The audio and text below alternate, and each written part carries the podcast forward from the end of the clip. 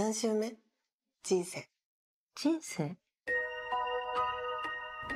你好，这里是明翠柳 FM，我是雅迪，我是若雅。もともとは私とアーチンとナッとミープ。今天我们要聊一下最近我们都刚看了的一部日剧《重启人生》。嗯、其实这部日剧，呃，开播已经有一段时间了，但我们俩是属于比较滞后的，终于看了，我是满怀着期待看完的，所以我们今天认为非常有必要来。专门做一集来讨论一下有关这个剧里面我们最喜欢、印象最深的一些内容。嗯，我觉得虽然播了一段时间了，我还是可以先在节目开始说一下这个故事的梗概吧。这个故事呢，它其实就是讲了一个、呃三十三岁的一个叫做马美的普通公务员，他有一天跟他的两个好朋友。夏希和美穗，然后他们一起唱完歌散场，准备回家的时候，马美呢，因为她要弯腰去捡一个餐巾纸，然后就被很不幸的被这个疾驰的这个车子给撞死了。等到马美恢复意识的时候，她发现自己进入到了就是所谓的死后的阴间，但这个阴间呢，其实是一个纯白的空间。然后，而且还有一个前台，非常的彬彬有礼。前台呢就告诉马美说，因为在这一世他积累的阴德不够，所以他下一世没有办法成为人，呃，而是投胎成这个食蚁兽。马美就觉得非常恶心，成为这种动物。另外一个选择就是再次以自己的身份。带着自己三十三年的这些意识、回忆、记忆，重新回到自己婴儿时期，就是重新在生出来一次，再重新活的这一次呢，要尽量的去积累阴德，争取可以投胎成人。嗯，然后最终他确实在某些阶段他达到了他这个小目标，但是他后来又发现了，其实最终的目标不仅仅是要作为人类投胎，而是要拯救他儿时最好的朋友，对吧？嗯，你有没有印象比较深刻的一些片段呀？嗯，我要哦，对，我们要先说一下，今天我们这集就是会涉及到很多剧透的内容，所以说如果你还没有看这个剧的话，呃，你可以先去看一下。但是如果你看完这个剧的话，那你就很适合直接来听我们这期节目。其实这个剧非常精彩，所以有很多呃值得我们讨论的地方。呃，我印象比较深的其实是第一轮人生的时候，就是我觉得这个三个好友之间，就是给我一种我很想吐槽的感觉，就是他们第一次去到那个卡拉 OK 的时候，对，然后见到小福，小福不是很好心的送了他们那个一盘薯条嘛，但是这三个女生就是拿到这个免费的一盘薯条的时候，却不是特别高兴，就是嘴上还是很客气的，但是带有埋怨的说说，哎呀。我们刚才进门的时候都跟他说了，我们刚吃完饭，为什么这个人还是这么没有眼力劲儿，竟然送了我们一一盘儿这种碳水这么占地儿的一盘儿食物，而不是说送我们一些饮料什么的。就是这个地方让我觉得啊，当时觉得很失望，觉得嗯，你们不是从小长到大的这种什么小学、初中同学吗？啊，而且高中呃成人式那个典礼之后，他们还一起来这儿唱了卡拉 OK 庆祝。日本的那个成人式不是也是一个很重要的一个这个人生中的节点嘛，所以他们是很好的朋友，但是他们三个还是就是在背地里就是有点在抱怨的这种意思，然后觉得人家的贴心程度不够，也不能说过分吧，但是让我觉得有点嫌弃。呃，所以呢，他后来死的时候，这个女主你阴德不够，你看你就是因为你刚刚在卡拉 OK，你还嫌弃人家 送了你薯条，我觉得是不是和这个有关系？所以当时这是我就是第一轮里面我印象比较深的，我觉得哦，所以说所谓的罪罪有应得，可能有时候并不是你想象中的那种，就是多么严重的一个错误，只是说你可能在背地里说人坏话这样。嗯，我当时倒是没有觉得他们很刻薄，我是在想这是不是日本，就是日本的文化，因为我觉得好像在嗯。在中国好像这不是个问题，就是人家招待你不管是招待的薯条还是招待的什么，你都即便你吃不下，其实我觉得一般都会开心吧。但我觉得日本是不是那种就是很怕给别人别人添麻烦，所以别人跟你添麻烦的时候，你也会计较。就是我刚已经明明说了我们很饱，然后你还要送一个薯条，就是我吃也不是，不吃也不是，我不吃吧就感觉好像我不知感恩，然后我吃了吧，就是我又没肚子。就我觉得这是不是日本人的一种嗯偏执或者他们的文化？是，我觉得，嗯，这个地方确实写的很细，就是有这种，你平时生活中可能有很多这样的细节，就是脑子里可能一个闪念，然后就过去了。他会把这个放大、放大、放大，然后让这三个人物之间产生这个对话。所以这一点就是从这个编剧的角度上来讲，我确实挺喜欢的。嗯，这个也是可能也是印象深的原因。嗯，对，就他们之间发朋友之间发生了很多没有什么。很轰动的事件，就是非常平淡的，就日常生活中的对话。对，就是会有很多这种不重要的聊闲话的这个过程吧，很多这样子的片段，你也不知道为什么，你就觉得好像看进去了，而且觉得很温馨，就是把自己带入在其中了。我就觉得是非常写实吧。嗯，我觉得这个编剧他很擅长把这种生活中就是很微小的这个事情上，非常自然的放在这个剧里面，就是可能我。曾经印象中的日剧都很刻意，就他们说话就会有一个腔调，就我觉得他在演演戏。那这个日剧我就觉得非常的自然，非常的恰当。嗯嗯嗯嗯，这个相我相信也和演员的自身的这个功力是有关系的。就是这个主角，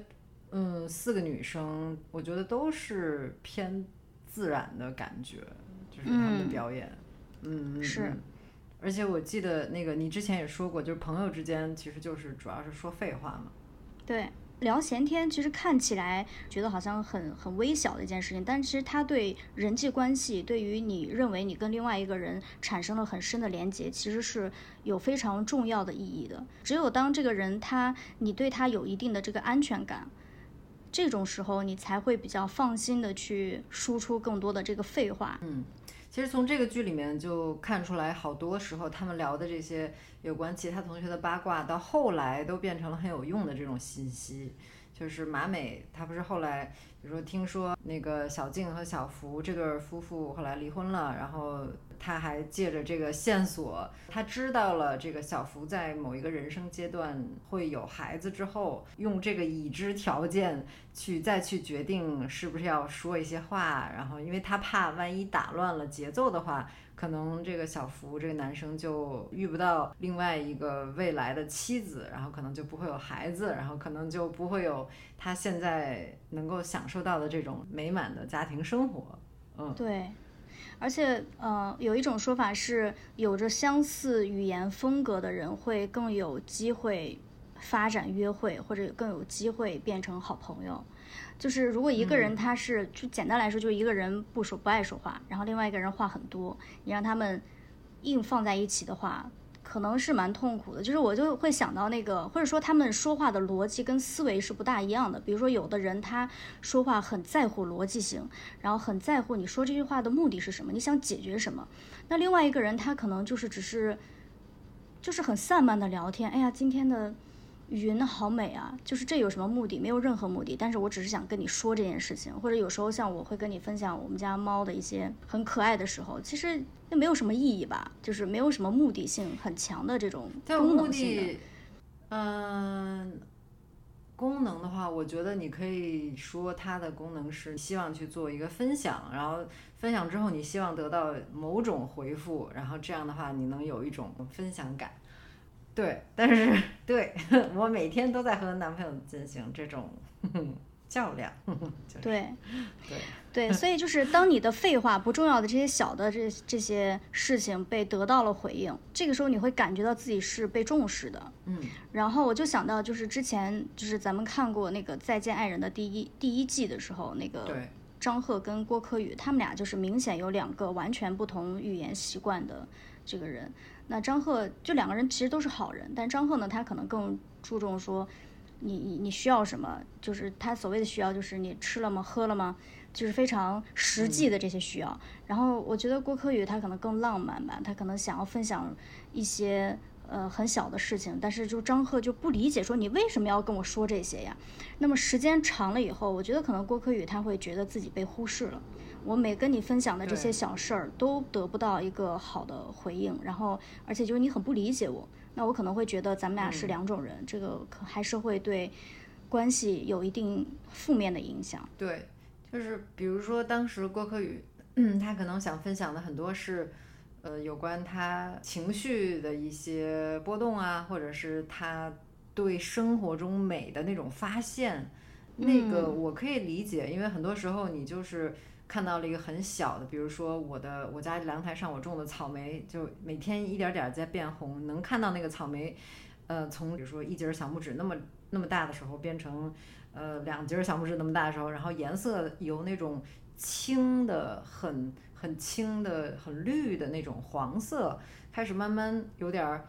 淡粉色，然后变成橘色。然后最后可能就是变成深红色了，就完全成熟的那种草莓的样子。就这样一点点的变化，就觉得哎，这个就分享起来就挺有意思的。有时候就拍拍照发给家里人，然后或者是有时候就叫男朋友说啊，你过来在阳台上看一下。然后他看了之后就觉得嗯，挺好的，挺好的。对，就是这些时候我觉得我还挺需要分享的。但你说对方听到之后他会觉得嗯。就是然后呢，就是所以呢，就是肯定会有人有这种这种反应，然后他就觉得你干嘛要跟我说这个？对，但是这个就是我有一个情绪价值需要你来给我提供。你说它是不是功能呢？我觉得也可以是一种功能上面的需求。就是表面上是无用的，实际上它背后是一种情感的一种连接跟需要。对，嗯嗯，对。我可能印象中比较深刻的是，就是前三次他已经好像刻意在做好事儿，但是都没有大的起色，他还是没有办法投胎成人。所以第四次他就觉得我一定要成为一个很厉害的人，很有能力的人，所以他就从小就开始发奋读书，变成了学霸。长大以后也当然顺利的进入了一个医学部的研究室，发现了一种致病菌，可以拯救很多人的生命吧。但是他成为学霸的代价，就是他所有的时间都用来学习。前几次人生里面，他非常重要的这两个好朋友，就他们就不再是朋友了，因为没有时间交朋友，没有时间去维系关系了。所以就是他会变得非常孤单，他也要为这样子的选择和人生付出代价。但是很快，马美就在他这一次的人生当中发现，他的好朋友叫做真理，但是他完全不记得真理，是因为真理比他更早的去走进了这个循这个循环当中吧。因为真理的第一次人生是很晚才死掉的，所以他知道夏曦和美穗，呃，会死于一场空难，所以这个真理就活过很多次，想要就是成为机长。然后改变航线，所以可以拯救自己的好朋友。我我挺感动的是，马美在知道的时候，她立刻就是她很心疼真理，在那么几十年的就加起来前前后后加起来几十年的岁月当中，都是一个人孤独的奋斗。对，前后可能有几百年，对吧？他先是自己一个人，先是真理一个人去救，这个确实是长征一样的一个救援行动。哎，其实这个地方我对这个剧本有一个质疑的，就是为什么，或者说他如何去解释真理一个人比就是马美还多活了一轮这件事儿，就是为什么在上一世，在第一世，或者说对于马美来说是第零世的时候，他们已经是朋友了，但是马美没有这个记忆，所以这个是我搞不懂的一个地方。我觉得这个剧本稍微有点问题在这儿。对，其实我也有点困惑在这个这个位置。然后还有一个是，我记得那个前台，就那个阴间的前台，明明有讲说，我不能告诉你这是不是你最后一次机会。可是最后其实他告诉了这个马美说，哦，这是你最后一次机会。呃，他是说不，他的他的前台说的是说我不能告诉你你一共有多少机会。哦，是吗？但是最后一次的话，他说最后一次前台主动说了，他说最后一次是会提醒你的，这是最后一次，因为那可能你就。你要有这个心理准备嘛？对，嗯，你万一没有达成你想要嗯做的那些事儿的话，那你就没有其他机会了，这样。嗯嗯嗯嗯，那可能我记错了。就阴间的那个阴间的那个呃公务员也是 很可爱的一个角色，对吧？就是在那个马美第一次去的时候，他注意到那个阴间的公务员就和他在。第一世的人生里面一样，就是也是做公务员的都得多备几件白衬衫，因为有可能会被这个来访者就是揪住领子，然后使劲拽拽拽，可能 对就把衣服给拽坏了。对，所以当时我觉得马美她心里也有，她也有这种同理心，她觉得啊，那我还是不要太为难这个 坐在这儿的这个办事儿的人了。对，对。而且就是在那个马美跟真理的他们两个双双的最后一世，就是马美的第五世的时候，他也不知道他遇到的真理还是不是重新活过，还是说这个真理就是什么也没经历过。所以就是还是小学生的他们走到这个走廊的时候，然后呃小马美跟小真理就四目相接，做了一个手势。这个手势是他们在上一次人生当中约定好的一个手势。嗯，马美就是伸出了五个指头，在自己的脸前面晃了一下，真理就赶紧伸出了六根指头，就是意思说这个是我的第六式了。六根指，对对 对，就是两两双手的，一共六根指头，对。对对。是是，对，没想到在前一世的这个就是开玩笑的时候说的这个 这个是这个手势，就是被真的被用起来了。嗯。嗯，而且那两个小演员演的也非常好，那个眼神。对，真的是，而且很多时候，呃，这个剧我觉得他在这儿帮观众做了很多铺垫，就是当我们在看的时候，你已经知道这个小朋友其实他心里装着几百年来他他 这个人生的这些经历呀，然后他如何去就是教导别人，或者是如何去帮别人。过完更好的一生，就当你知道了这个小孩他体内有这个能量，有有这个能力的时候，你会觉得这个小孩看起来很成熟，对吧？就是你觉得其实他就是小朋友，可能是相当普通的小朋友的表情，但你就觉得嗯，果然是对，你觉得嗯，这个小朋友很懂事儿，对，一脸正气这样的，嗯。其实说到真理，我觉得还是他就是让我想起来我小学的一些同学，就是我不知道你有没有。类似的这种小学同学，就是当时就觉得他们很厉害。像我记得我小学班里有一个同学，就是又是班长，然后后来好像也在年级里又当了什么，哦，就是大队委之类的。我们有就是大队长、大队委这样的，你们也有吧？对，大队长有，大队委不记得了。大队委好像就是比大队长要就是低一点，就是大队长属于。大队级别的头，然后大队委属于就是大队长下面那一级的，对对对，大队委知道，对对。我刚刚脑子里面大队委，我想的是尾巴的尾，我说大队委是什么？我想想起来，委员的委，有的有的有。大队，为什么大队委？队头和队委。嗯，对。然后好像还跳舞，好像还，反正学习成绩也很好，肯定的了。因为那个时候你学习成绩不好的话，你也当不了什么头。嗯嗯嗯，所以当时觉得这个同学就很厉害。现在想想，嗯，有可能也是活过多次的 一位同学了，没准儿。嗯，虽然不知道现在现在在干嘛。对，有不少有有几个同学都给我这样的印象。哦，我好像没太注意。我对别人的优秀视而不见，没有认真过，太扎眼了。对，啊，妨碍了你，就是妨碍你过过你耀眼的这个人生了。没错。那如果你要是，比如说你有像马美这样子的机会，然后带着你现在的这个记忆，然后重生一次，你觉得你会想要，你想要成为什么样的人？甚至你可能不想成为人，你想要成为什么？但是前提是这是你最后一次机会。嗯嗯嗯，最后一次的话，想当猫。嗯，对，想了很久，还是想说是在当人，呃，就是轻松的当人。所谓轻松的当人，就是说不会，呃，再带着很多压力，或者说对未来的那种不确定性的那种不安和焦虑去活着。就是因为你都知道了大概要发生什么事儿，就直到某个节点，嗯，你都。对，反正该经历什么那些你差不多都知道，就是你可以让事情走向变得更好，但是也不是必须。我觉得这样的话当然是很舒服的，可能会更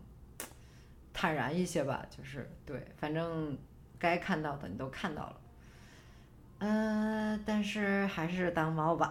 对，想了想还是当猫吧，因为每天看着我的猫的生活，就觉得呃真的没什么可挑的，除了呃我家的猫是室内猫，所以。不能出门，不能在外面追小鸟，就只能每天在阳台上，或者是不是阳台，都不是阳台，是窗台儿，在窗台上蹲着，然后嗯，每天我只要一把那个那个百叶，一把百叶打开之后，他们就可以蹲在窗台上就看电视了。就所以早上我打开百叶的时候，我都说看电视喽，然后然后猫就嗯非常 对准时的趴到台子上，然后开始 呃。也不是目不转睛，也不是目不转睛，是就是目一直在转，然后就是眼睛，反正鸟在哪儿，我的眼睛就在哪儿，就是这样。嗯对，嗯，世界上没什么比鸟更有意思的，或者是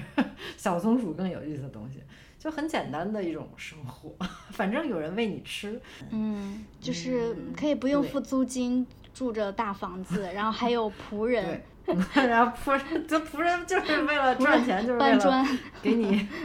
嗯，对，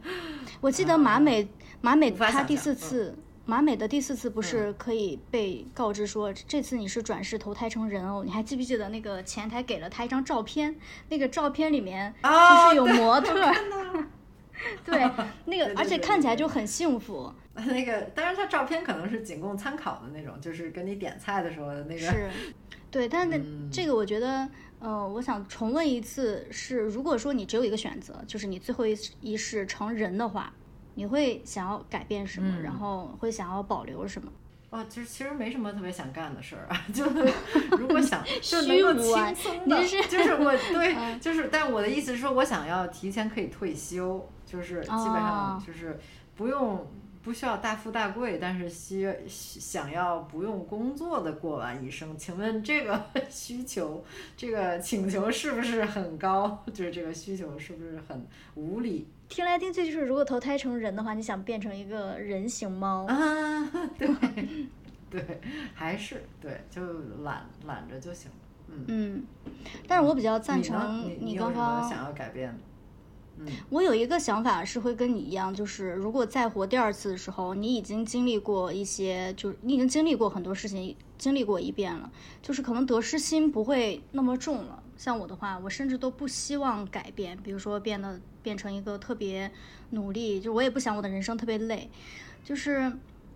而且其实我蛮希望我可以复制我这一次的人生的，因为我觉得就像。嗯，就像是在你看那个电视剧的时候，你第二遍你就可以注意到很多的细节。第一次在过自己的人生当中，我肯定是错过了特别多的细节的，因为我的注意力可能更多放在我自己。哎呀，他这么说了我，或者哎呀这件事情发生了，自己。呃，对，耀眼的 自己，就是你你会把 自你你自你的那个自我会无限的大，就是你所有的关注点都在自己嘛。那我觉得，嗯，怎么讲，就是很。其实很好奇，如果当初的一些事情，我用另外一种解决办法，是不是对我今天的不管是性格呀，或者说我这种很惯性的思维，是不是会有？我觉得肯定是会不一样的。对对对，这个故事里面确实也是用各种例子告诉我们了这个这一点。嗯你刚才说的时候，我又想到说，其实我刚才说想要比较轻松的，就是不带特别多压力的过完下一辈子。也有一个地方就是和这个剧里面比较像的，就是他在这个当完医学研究者之后的下一世，嗯他就是不是说，哎呀，完了到这个时间点了，但是我这一世不是研究者，我没有发现，没有发表那个论文怎么办？嗯我就发，啊，其实没关系，已经有人发表了。然后想到说，哦，那其实我现在做的很多事儿，我给自己很多压力，因为我觉得我一定要把这个事儿做好，因为好像有一种责任感，一种使命感，觉得如果我不做好，好像也没有人能够把这事儿做好，也不没有到这个程程度，但是就是稍微有一点儿这个意思。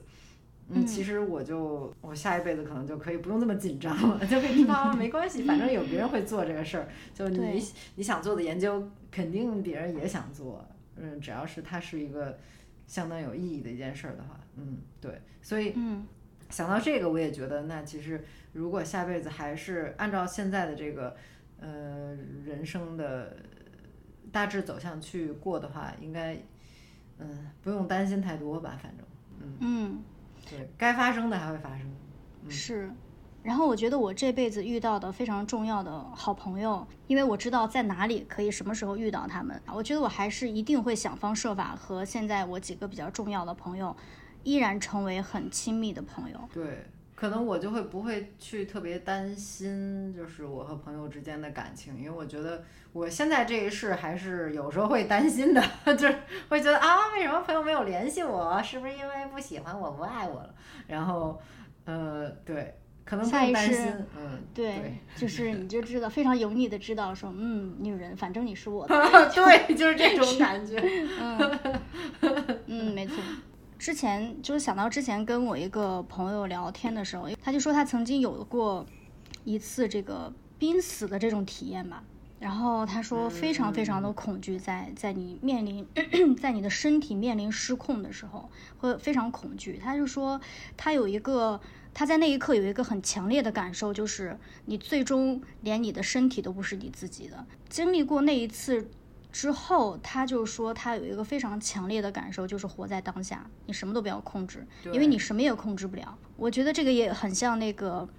马美，他最后他知道那是他最后一次。然后你记不记得前几次，因为他给他爸送礼物都非常的就是。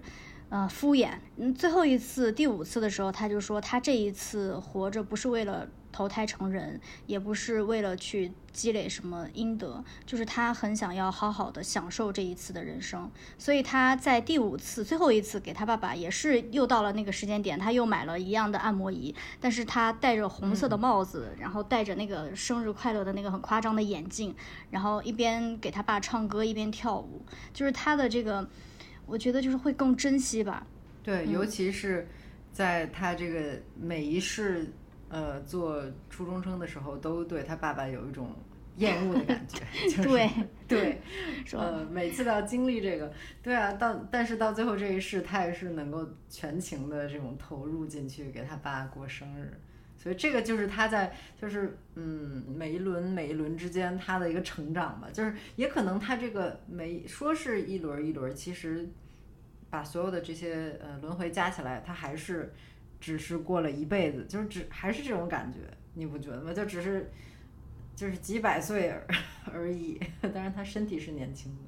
他最终的成长，我觉得最打动人的，也就是最让我有共鸣的，就是那种。最初带着这种功德心，想要就是积累阴德而做的一些事情，其实最后变成了都不那么重要了。就是最重要的还是把握住他有的这些友情，因为这一点，所以让我觉得这个剧尤其的温暖。嗯，对，就是没有那么功利了。就最后一次，马美变得非常的纯粹，她只是想让小福开心，所以就站在那边。呃，听他在街头卖唱，然后周围根本就没有人，然后呃，就是单纯的想让他爸爸开心，所以很卖力的去表演，然后呃，因为要拯救朋友和整架飞机人的这个性命，他从小就和他的呃和真理吃了很多的苦，去训练自己，早早成为一个飞行员。嗯，就是会被这种非常纯粹的情感和善意而打动。对。好，嗯，今天我们关于重启人生的这个讨论就到这儿。然后希望大家听了我们的这个讨论之后呢，也愿意再去重温这部剧。我们也真的非常推荐给呃，即便是你看过了一遍的这个人，你也可以再去看一遍，然后看看你有没有和我们，看看你有没有和我们一样的这种印象深刻的片段，或者说有没有其他的。呃，片段是最打动你的，在留言里面告诉我们。嗯，同时这部剧它其实还有很多的番外，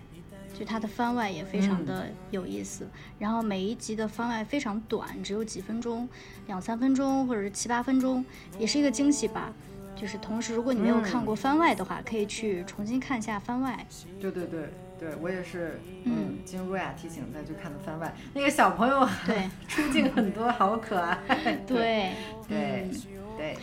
那这一集呢，也是我们这一季的最后一期了。我们下一季应该我们努力，就是希望也不要跟大家失联太久吧。那我们下一季见喽。对，我们嗯。嗯，好的，下一季再见。第三季到此结束，拜拜，拜拜。